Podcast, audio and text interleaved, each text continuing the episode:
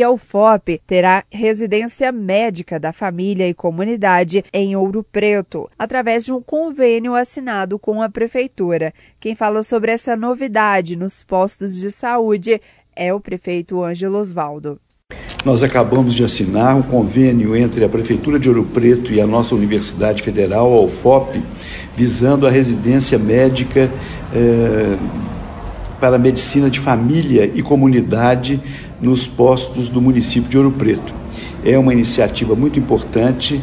A Prefeitura vai despender cerca de meio milhão de reais neste ano para que nós possamos ter a residência médica com os estudantes da UFOP participando da saúde pública no nosso município.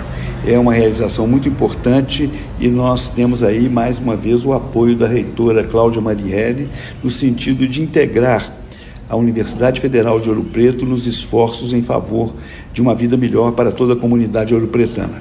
Ouvimos o prefeito de Ouro Preto, Ângelo Osvaldo, repórter Gil Isidoro.